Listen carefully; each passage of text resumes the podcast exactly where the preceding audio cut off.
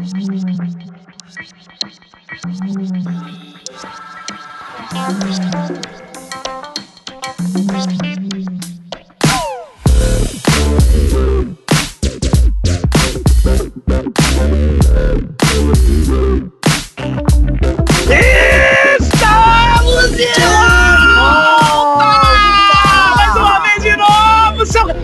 Renato é um sucesso. Renato, Sucesso. eu e você é um sucesso.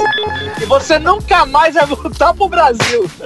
A gente pode diminuir os podcasts às entradas que a gente faz. Aí é um podcast de 10 minutos só com besteira. Que é o que as pessoas gostam de ouvir. Né? Tira todo o resto e a gente faz um podcast e nossos papos. Eu aqui no Brasil e você aí, velho. Mais duas ampolas Sim, mas. do. Cara, papos entre Marcos e Renato. É isso aí, velho. É isso aí, virou nova local, mano. Cala a boca! Esqueceu o Rousseau, que é o nosso tema da semana, e vamos mandar essa. Não vai ter Rousseau não, pessoal. Vai ser agora... Qual que é a cidade que você tá aí? Qual que é o nome da cidade? Ixi, chama Andenar. É no meio do nada. Então, então vamos fazer conexão Anderná em vez de. Manhattan. Logo depois dos reclames do Play. Andernada. Pronto, Andernada. conexão Andernada, velho. Que é do lado do Reno, que é o famoso Rio Tietê da Europa, né? Você sabe, né, que, que o, o nosso amigo, o governador de São Paulo, qual que é o nome dele? Sei, sei. Ah, nosso amigo ô. Acelera João Dória. O, Dória, o João Dória É. prometeu que vai, nos próximos anos, Tirar toda a bosta do Tietê. Falou, falou! E, e por ele ser do PSDB, você sabe que eu acreditei? Porque nunca um cara do PSDB prometeu nos últimos 30 Ah, não. anos isso. É lamentável. Nunca, Talvez- nunca. Talvez fique tão bom quanto o muro da USP. E por coincidência eu tô passando agora do lado, cara. Gravando esse podcast, eu olhei e vi uns vídeos. Desviei dos vidros quebrados aqui. Tá lindo, lindo. Privado. lindo, Só tá dinheiro lindo. privado. Logo dinheiro ele, privado. logo ele que falava da teoria da janela quebrada, né?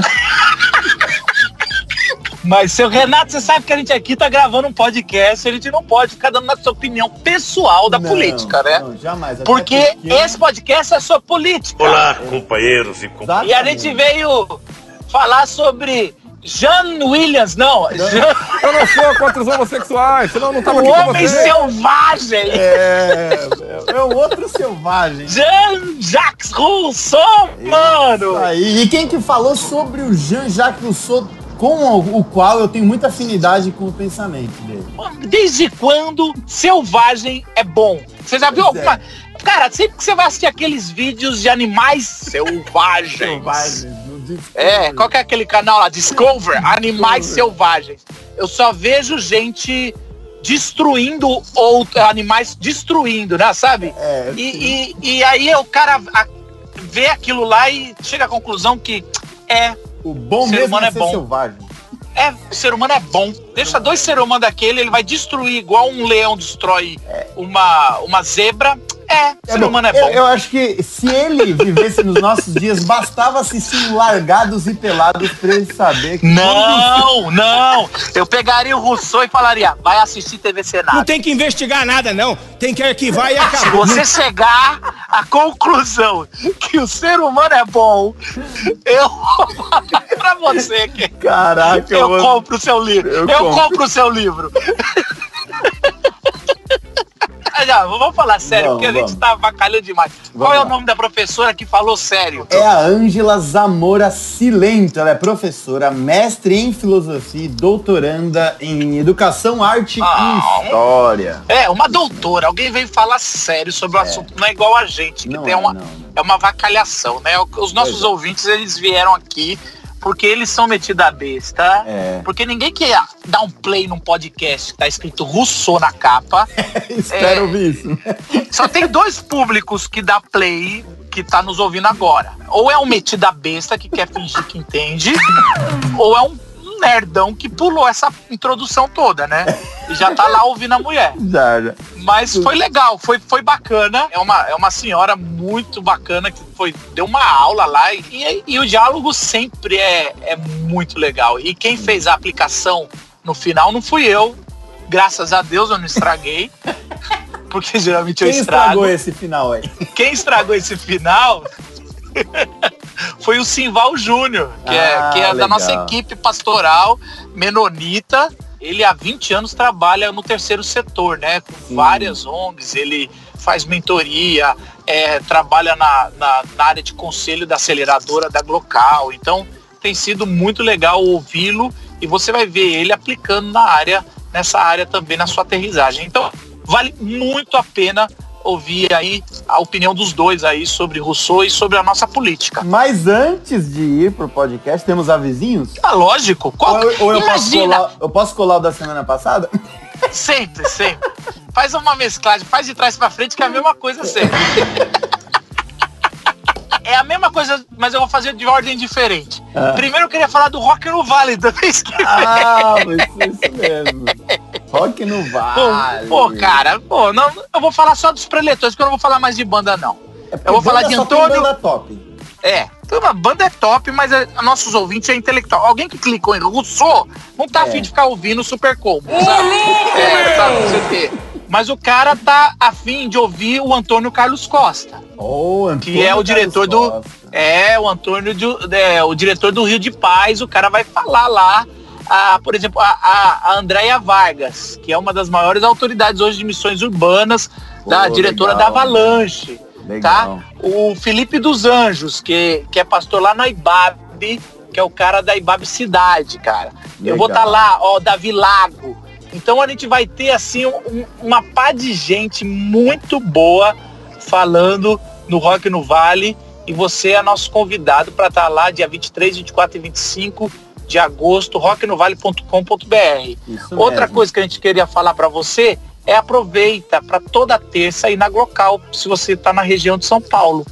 Está na região de São Paulo, dá um pulo porque essa temporada vai até o meio de agosto e vai acabar. Então aproveita porque agora a Glocal é só em temporada. Toda terça-feira, oito e meia da noite, aonde? No Teatro Vira da Lata, lá na Vila Madalena, Pompeia. É isso. E, e o último recado, o Renatão, o nosso novo site entrou no ar, cara. Depois é de um mesmo? ano fora do ar, um ano nada, temos um site lindíssimo, cara com material aí para trás, dá para você ver locais antigas, tudo que tem, tudo Legal. novo. Então, você vai lá, glocal.org.br, dá uma conferida lá o nosso novo site, vai bombar, tá bom?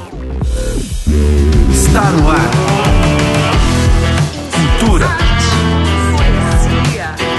Espiritualidade. Impacto social. Glocal Podcast.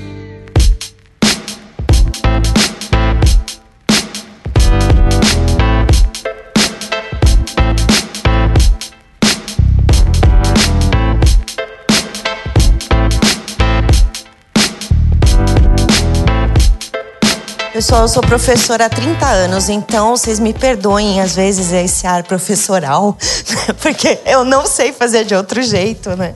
Ou então, né, quando a gente está no congresso, a gente pega o paper e lê e tal, mas né, o, o Edu falou assim: ah, Ângela, não precisa ler texto nem nada. Eu falei: bom, então vai ficar meio parecido com uma aula, mas de um jeito talvez um pouco mais leve, um pouco mais descontraído, só para a gente poder trazer aqui à tona a atualidade do próprio Rousseau, né, que é o que nos interessa, né, porque a filosofia, acho que acima de qualquer coisa, é uma filosofia para a vida, né, e a filosofia do Rousseau, ela reverbera até os dias de hoje, né, quando a gente pensa em cidadania, quando a gente pensa em ação social, quando a gente pensa em arte, a gente tem os pressupostos né, do iluminismo e da própria filosofia do Rousseau, né, que antecedem essas ideias que nós temos né, é, contemporaneamente.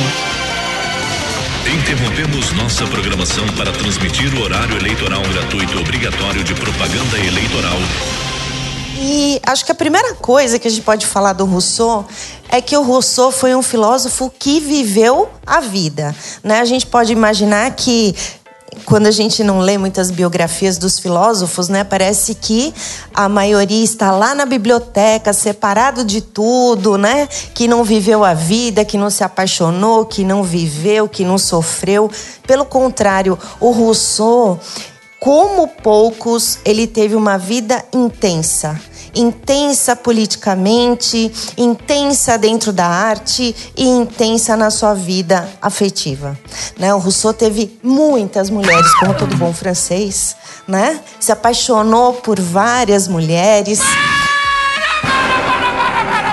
E assim eu vou tentar fazer rapidamente um pequeno apanhado aqui da vida do Rousseau, né? Junto com o contexto histórico, porque tudo que a gente pensa, a gente pensa dentro de uma certa temporalidade, né? Nenhum pensador pensa acima do seu tempo. Ele pode ter uma filosofia visionária, né, que pretenda detectar, avaliar o tempo presente, o futuro, fazer algumas prospecções, mas toda filosofia ela está sempre imbuída do contexto histórico né, em que o pensador nasceu. Ela não está desvinculada, a filosofia do Rousseau em especial não está desvinculada do próprio contexto histórico da França.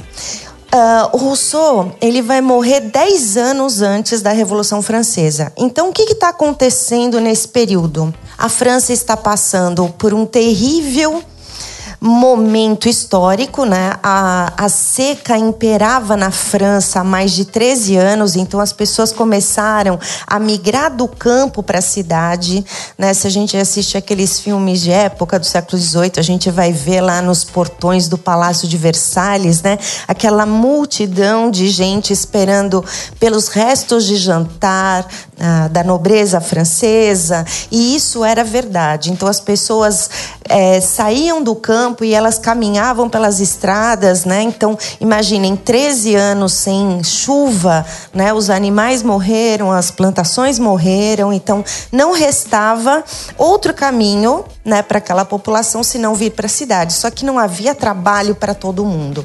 Então é nesse contexto de muita fome, de muita miséria, de muito sofrimento e de uma incrível desigualdade social que o Rousseau nasce. Né? E isso é fundamental para a gente poder entender a própria filosofia do Rousseau. Bom, o Rousseau, por incrível que pareça, ele não é francês, né? Ele nasce em Genebra em 1712 e é, o pai do Rousseau, o senhor Isaac, ele era relojoeiro. Só que o pai do Rousseau, ele tinha 14 irmãos. Então a herança que o avô do Rousseau deixou, né, dividida por 14 irmãos, não sobrou muita coisa para ninguém, né? E o pai do Rousseau, então, se casa com a mãe do Rousseau e logo após o nascimento do Rousseau, dias depois a mãe do Rousseau morre. E a mãe do Rousseau, então, ao falecer, ela tem uma pequena biblioteca e o Rousseau e o pai, eles vão devorando os livros daquela biblioteca, assim que o Rousseau tem uma certa idade, que aprende a ler e escrever. E mais tarde ele vai para a biblioteca do avô e aprende também a ler vários autores, vários clássicos, né? E aos 16 anos, quando ele perde o toque de recolher da cidade de Genebra pela terceira vez, então ele ia ser espancado, porque havia um horário para se entrar, ele resolve não mais voltar para Genebra decide ir para Paris, né? E ali ele tenta ganhar vida, ele vai também, né, muitas vezes se convertendo ao protestantismo e ao catolicismo conforme Glória a Deus. fosse conveniente, naquela situação toda da França, né, com toda aquela miséria, com toda aquela fome, com toda aquela seca, ele se valeu, né, das conversões, ora para o catolicismo, ora para o protestantismo, para ele poder sobreviver. O Rousseau também começa a, a sua vida acadêmica, vamos dizer assim, escrevendo uma peça chamada O Adivinho da Vila. E essa peça vai ganhando notoriedade, né? E o, o Rousseau ele tem a possibilidade de conhecer um pouco dos bastidores da corte francesa. A gente sabe que na corte francesa, o que, que acontece? Você tem um casamento por interesse, muitas vezes, né? Cada um é muito bem tratado, você tem toda aquela vida cortesã, né? Você tem todas aquelas regras de etiqueta, mas, né, de noite todo mundo troca de quarto, né? A Ai, mulher ai, tem os seus amantes, o homem também tem seus amantes e o Rousseau vai percebendo esses bastidores e é a partir desses bastidores que ele também vai construindo a sua filosofia. Então, a partir dessa peça, O Aldeão da Vila, ele começa então a perceber e aos poucos ganhar um pouco mais de material para escrever a sua própria filosofia. Interrompemos nossa programação para transmitir o horário eleitoral gratuito obrigatório de propaganda eleitoral. Então ele vai para a França, ele conhece o Diderot, que é um dos grandes enciclopedistas, todo mundo já deve ter ouvido falar, e ele tem várias amantes, vários casos amorosos que daria para ficar aqui um tempo assim bem legal, né, para falar de todas elas, mas a mais importante delas, né, é a Thérèse Lavasseur, com quem ele, é, depois de ter cinco filhos, se casa. Né? Depois que ele teve os cinco filhos, ele entrega essas crianças, todas elas para o orfanato, porque era comum, devido à pobreza, devido à miséria. Não era só ele. A gente pode até falar que né, o Rousseau foi muito cruel de ter entregado os filhos, mas era uma das poucas maneiras que se tinha para garantir a sobrevivência das crianças. Né? Então, muita gente acaba criticando o Rousseau falando mal do Rousseau justamente porque ele entrega os filhos, mas aquela conjuntura não permitia uma outra saída. Né? E não só para ele, como para muita gente também, né? Então era comum se ter a criança e se entregar a criança por orfanato. Então é, ele ele se casa com a Terese, ele vai é, construindo essa amizade com o Diderot, depois eles brigam, né? O Rousseau tem um temperamento bem conturbado, né? Alguns autores falam que ele tem uma certa mania de perseguição, é, tem um pouco de sentimento de inferioridade, mas eu não vou ficar tratando disso, que isso não é o mais importante. O mais importante é que ele vai escrever duas grandes obras, né? que vão permanecer importantes para todos nós até os dias de hoje, que é o Emílio, né, que trata sobre educação da criança, justamente porque antes disso ele havia sido também preceptor de algumas crianças, e o contrato social, que é o tema que eu vou falar aqui hoje.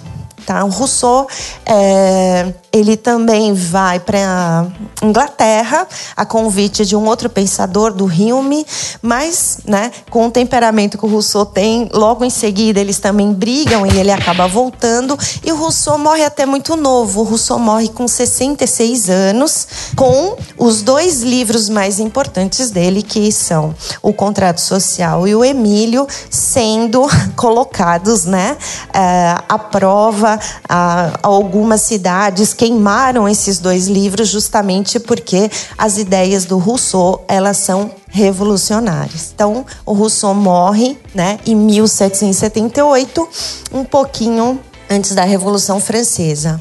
O que, que é importante para a gente entender do Rousseau, né? O Rousseau ele vai pertencer à corrente dos pensadores contratualistas.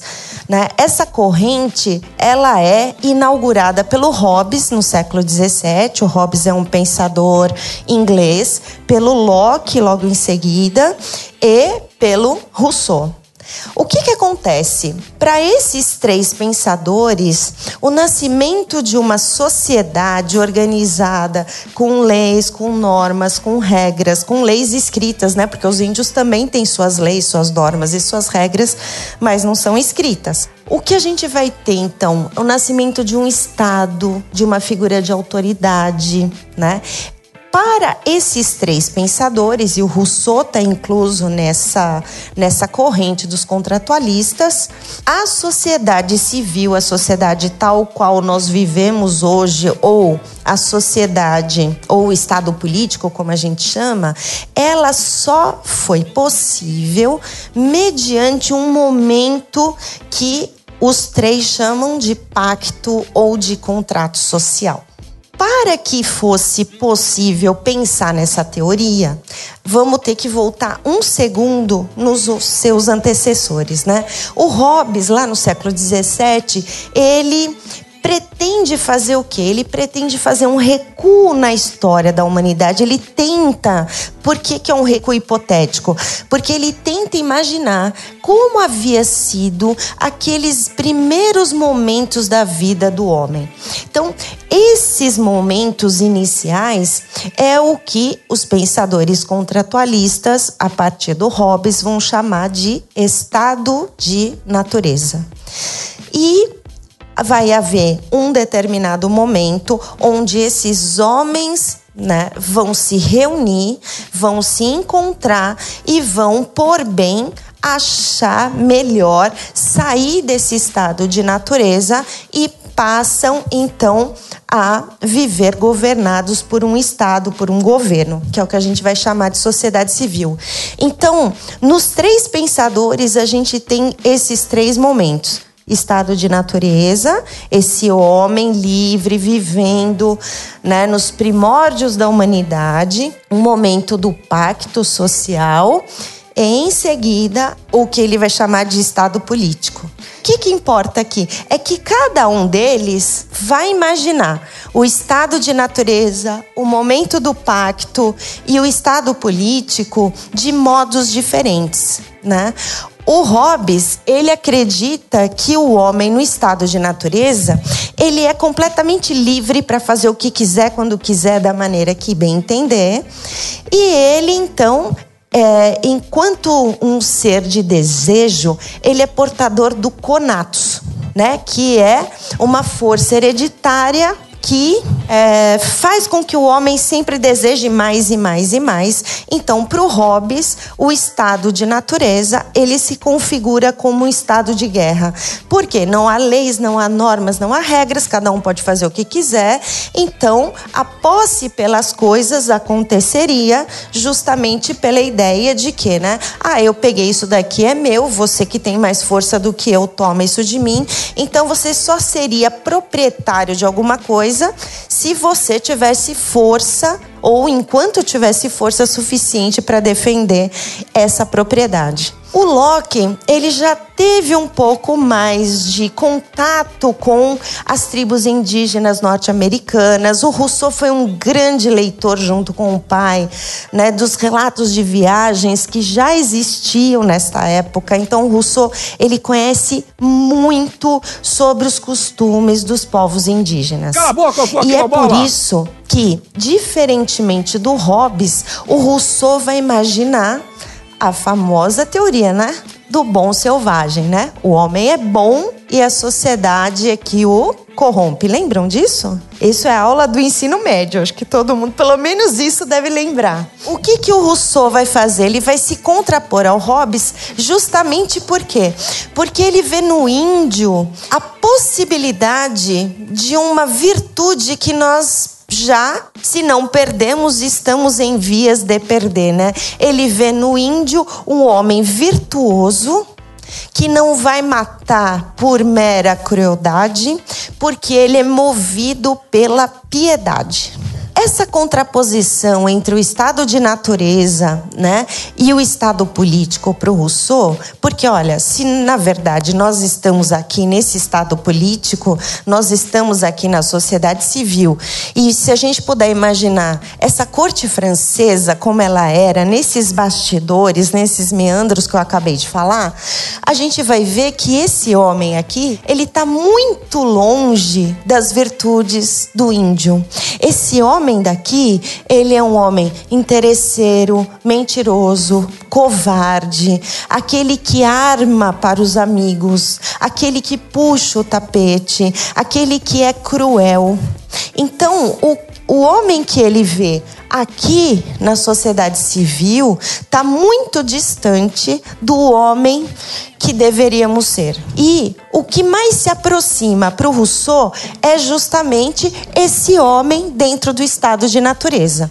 Uma das grandes obras do Rousseau, junto com o contrato social, é o discurso sobre a origem da desigualdade entre os homens. Nesse texto, junto com o outro livro do Rousseau, que é o Contrato Social, o Rousseau, ele vai explicar aqui como é que a gente saiu daqui do estado de natureza se o índio, ele vivia bem, ele tinha tudo o que ele precisava para ser feliz, porque ele conseguia satisfazer as suas necessidades básicas sem o exagero, sem a superficialidade, sem grandes, sem a grande fogueira das vaidades como ele vê lá na sociedade civil, lá na corte francesa. Ele vai dizer né, a partir da leitura do Locke, que é aquele pensador do meio, como a gente já viu aqui, que esta passagem ela acontece devido a propriedade privada. Então, né, no discurso sobre a origem e os fundamentos da desigualdade entre os homens, o Rousseau vai dizer o quê? Que o homem, nesse estado de natureza, nesse primeiro instante, ele era um homem completamente livre, mas ele vivia isolado. Né? Naturalmente, esses homens, é, eles se reuniram, se reuniam em poucos momentos para caçarem juntos, né? Já que os animais eram muito fortes e eles não dispunham de muitos recursos. Então, eles se reuniam, caçavam os animais, dividiam a caça e se separavam. Mas aí, com o passar do tempo, o homem vai verificando que é muito legal, muito gostoso e muito mais seguro viver na companhia do outro. Interrompemos nossa programação para transmitir o horário eleitoral gratuito obrigatório de propaganda eleitoral. Diferentemente do Aristóteles, que vocês também já devem ter ouvido falar, né, que foi um grande pensador da antiguidade, para Aristóteles o homem sempre, desde sempre, ele sempre viveu em bandos. Né? Então, não haveria necessidade de um contrato social, porque o homem sempre viveu né, em bandos, em grupos. Aqui, na filosofia dos contratualistas, no geral, os homens, né, tanto para o Hobbes quanto para o Rousseau, os homens vivem sozinhos. E na filosofia do Rousseau, eles só vão se reunindo para essas conveniências, né, de caça, né? E aí com o passar do tempo eles vão vendo que é muito mais interessante que eles fiquem juntos e aí, né, nós vamos tendo a formação da família, nós vamos tendo a criação de instrumentos, de ferramentas, né? Então, o Rousseau ele tem uma teoria chamada teoria da perfectibilidade, né? O homem sempre vai aperfeiçoando as suas invenções, as suas inovações, de modo que vai chegar um momento onde alguém, conforme a gente pode até ler no, na segunda parte do discurso sobre a origem e a desigualdade entre os homens, alguém pegou lá um pedaço de terra, pôs uma cerquinha aqui, né? E falou: ó, isso aqui é meu. E teve gente muito ingênua que aceitou tudo isso não quebraram a cerca e aceitaram tudo isso. Então, a partir da filosofia do Locke que o antecede, né, o Locke vai dizer o quê? Que é justamente a propriedade privada que faz com que os homens criem o pacto social. Né? Já que as propriedades privadas elas vão crescendo ao longo do tempo e a população vai melhorando a sua qualidade de vida, então o número de pessoas também vai se multiplicando de geração a geração, o que que acontece? Vai chegar uma hora em que as propriedades elas vão se tornar contíguas, uma vai encostar na outra e a gente vai ter as brigas pela propriedade. O Locke vai dizer que é justamente por conta dessas brigas, dessas propriedades que são contíguas, que vai existir a necessidade de quê? De que exista um juiz imparcial para decidir de quem que é aquele pedaço de terra, né, que está no meio da briga, e uma força de coerção que obrigue esses, essas pessoas a obedecerem à decisão do juiz. E é por isso que nasce o Estado.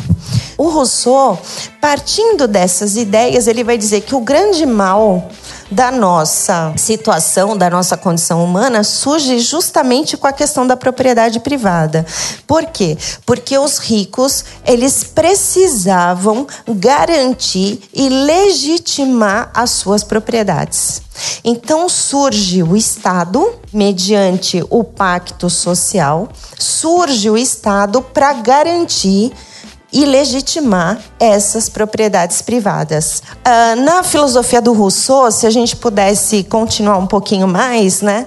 Uh, os homens então vão passar para a sociedade civil e a sugestão que o Rousseau faz é, com relação à sua filosofia política é que a gente tem um governo democrático, né? Onde Uh, a gente saia da condição de súdito, daquele que apenas obedece à lei, daquele que apenas é, recebe a lei diante né, é, daquela que é promulgada pelo Estado e no processo democrático, pelo sufrágio, pela possibilidade do voto, a gente se torna cidadão. A gente vota na cabeça do Rousseau, nós estamos exercendo o direito de participar ativamente da construção daquela sociedade civil, porque não temos mais como sair da sociedade civil. O que a gente pode fazer? O que a gente pode fazer é apenas melhorar as condições de vida dessa sociedade civil. E é por isso que é muito importante né, essa questão do voto e que os cidadãos também possam participar ativamente dessa construção da sociedade civil. Por quê? Porque junto também com as ideias do Locke, ele vai dizer o quê? Que quando um governo ele for tirano, quando esse governo for incapaz de propiciar uma qualidade de vida para a população, esse governo usufruir apenas né, do próprio benefício, né, proporcionar de acordo com, com o poder a, a vida para o seu próprio benefício, a população tem o direito de resistir a esse governo e de tirar desse governo é o que a gente vai chamar de direito de resistência. A cidadania implica né, na possibilidade não só de obedecer, mas de entender que aquela pessoa que está lá no poder, ela nos representa, né? E como representante, ela deve o quê? Ela deve obedecer à vontade geral. Ela deve promulgar uma qualidade de vida para todos os membros dessa sociedade civil.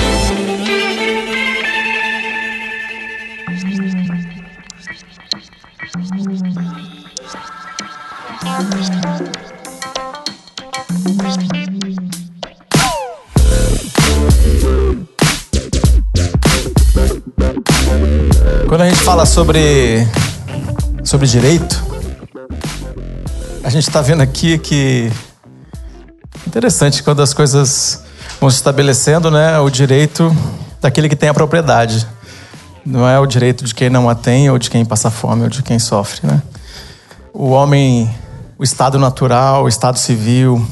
Esses dias estava conversando com um amigo meu que é ativista social também, e ele dizia o seguinte, que nós, classe média, nós não precisamos do governo. Não do jeito de alguém que é pobre. Não do jeito que é de alguém que é miserável. Quem é pobre e miserável tem que ir para o SUS. Ele precisa do governo. Quem é pobre e miserável precisa da educação que o governo oferece. Ele precisa do governo. Quem é pobre e miserável precisa da segurança que o governo dá. Aquele que está na classe média, ele pode construir o muro da sua casa. Ele pode trancar o seu próprio portão.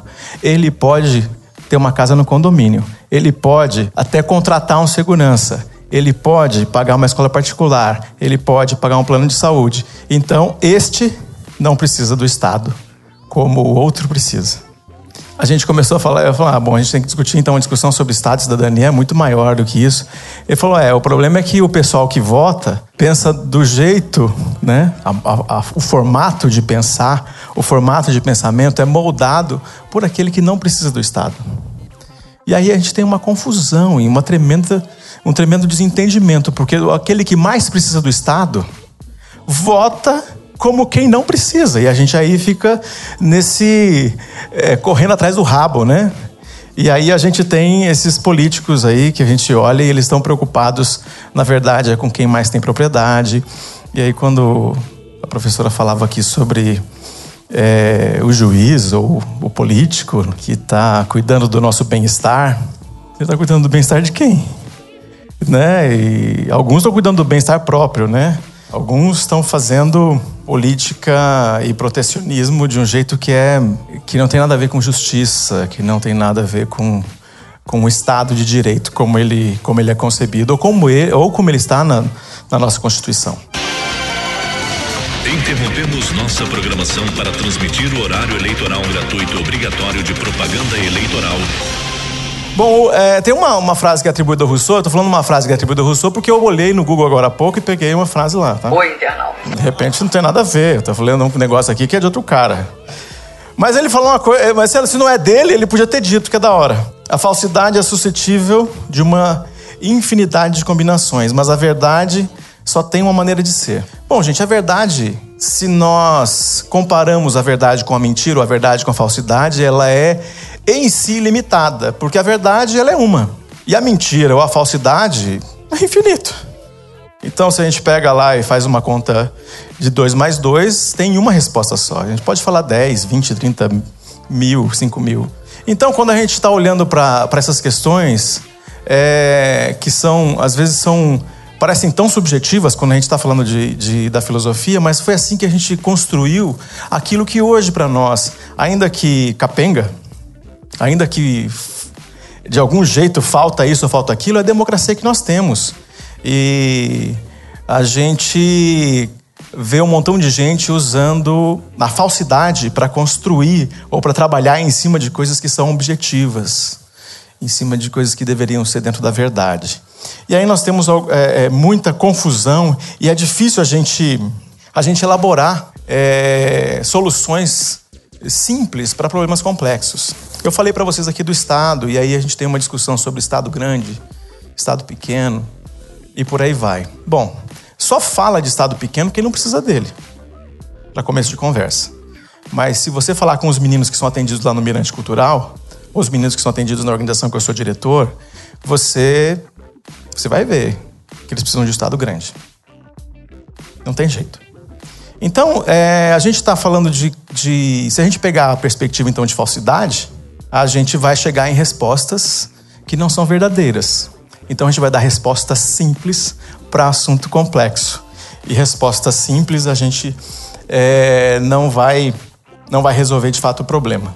Bom, quando a gente está agora comparando tudo isso com o que a palavra de Deus diz para nós, o que, que Jesus falou quando ele estava olhando para a sociedade e vendo também e impactado por essas coisas que não funcionam ele estava também impactado por essas coisas que não funcionam e se relacionando com pessoas que estavam vivendo como vítimas é, dessa sociedade, sejam como servo, no sentido pior do que significa servo, que é escravo, que é um comportamento servil em relação ao Estado, que era o que estava acontecendo quando Jesus andou aqui.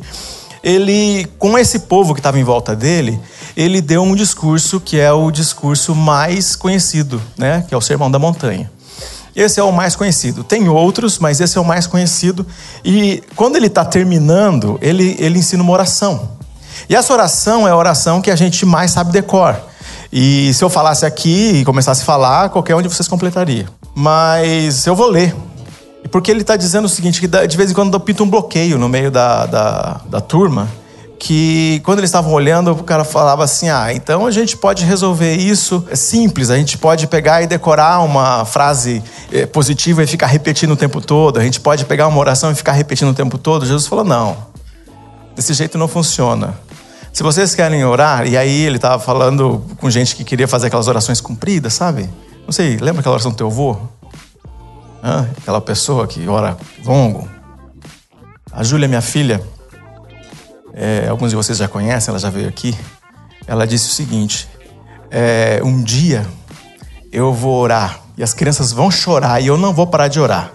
Eu vou orar uma oração mais grande do que a tua, papai. Eu falei, meu Deus. Eu virei meu avô. Aí eu fui olhar para a oração do Pai Nosso, né? Bom, tem que orar pequeno, né? Tem que aprender. Bom, em Mateus, a gente tem é, Mateus capítulo 6, eu vou ler aqui alguns versículos que têm uma conexão com a oração do Pai Nosso. E quando orarem, não fiquem sempre repetindo a mesma coisa, como fazem os pagãos.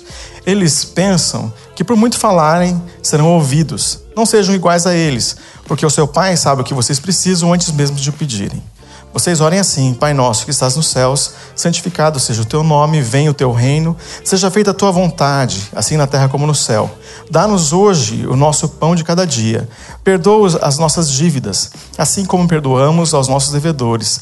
Não nos deixes cair em tentação, mas livra-nos do mal, porque teu reino, o poder e a glória para sempre. Amém. Pois se perdoarem as ofensas uns dos outros, o Pai celestial também lhes perdoará. Mas se não perdoarem uns aos outros, o Pai Celestial não lhes perdoará as ofensas. Bom, gente, Jesus veio para estabelecer o reino de Deus, uma sociedade. E quando ele veio para fazer, para estabelecer isso, ele colocou algumas premissas. E é, é, o Sermão do Monte ele trabalha algumas coisas mais objetivas, com mais detalhes, onde a gente vai olhar para aquilo e aquilo vai tem muito assunto para a gente falar. Mas aqui nessa oração a gente pode ver é, uma coisa interessante. Primeiro, pão para todos. Não é o pão para mim, é o pão para nós. É, eu sei que de vez em quando aquele negócio, aquela insegurança bate na gente, a gente pensa que a gente precisa mais pão do que o pão de hoje. Mas para muita gente, o pão de hoje ainda não veio, ainda não chegou. Essa hora eles ainda não comeram. Eu acho que a maioria aqui, por crédito, por relacionamento ou pelo dinheiro que você tem no banco, você poderia comer essa semana. Então você não tem necessidade necessariamente do pão nosso de cada dia já tem o pão da semana, talvez o pão do mês. E tem um montão de gente correndo atrás do pão da próxima geração, né? Dos próximos dos filhos, dos netos e essa loucura. E Jesus está chamando a gente para uma consideração de uma vida mais simples, de uma sociedade mais simples, do reino onde eu me preocupo se o outro também tem. Numa parábola, Jesus fala que aquele que colheu muito não teve demais, aquele que nada colheu teve o suficiente. Então ele está dizendo, está construindo uma outra realidade, onde eu me preocupo com o outro tanto quanto o outro comigo. E nessa construção não falta nada para ninguém, pensando em alimentação. A outra realidade aqui é a paz para todos. Se a vontade do céu, a vontade de Deus no céu é a mesma aqui na terra, então está tudo funcionando. Então tem paz. Mas não é essa paz aí vai fazer nós aqui, cada um de nós, comprar quatro armas. Eu vou mudar isso daí! Não é uma paz que a gente conquista na arma. Não é uma paz que você vai conseguir viver ou vai conseguir sentir quando você se rende. Porque a paz que a gente está falando por aí é essa paz de rendição, né? essa paz que eu não tenho mais bala, eu me rendo. Essa paz que eu não tenho mais argumento, eu me rendo.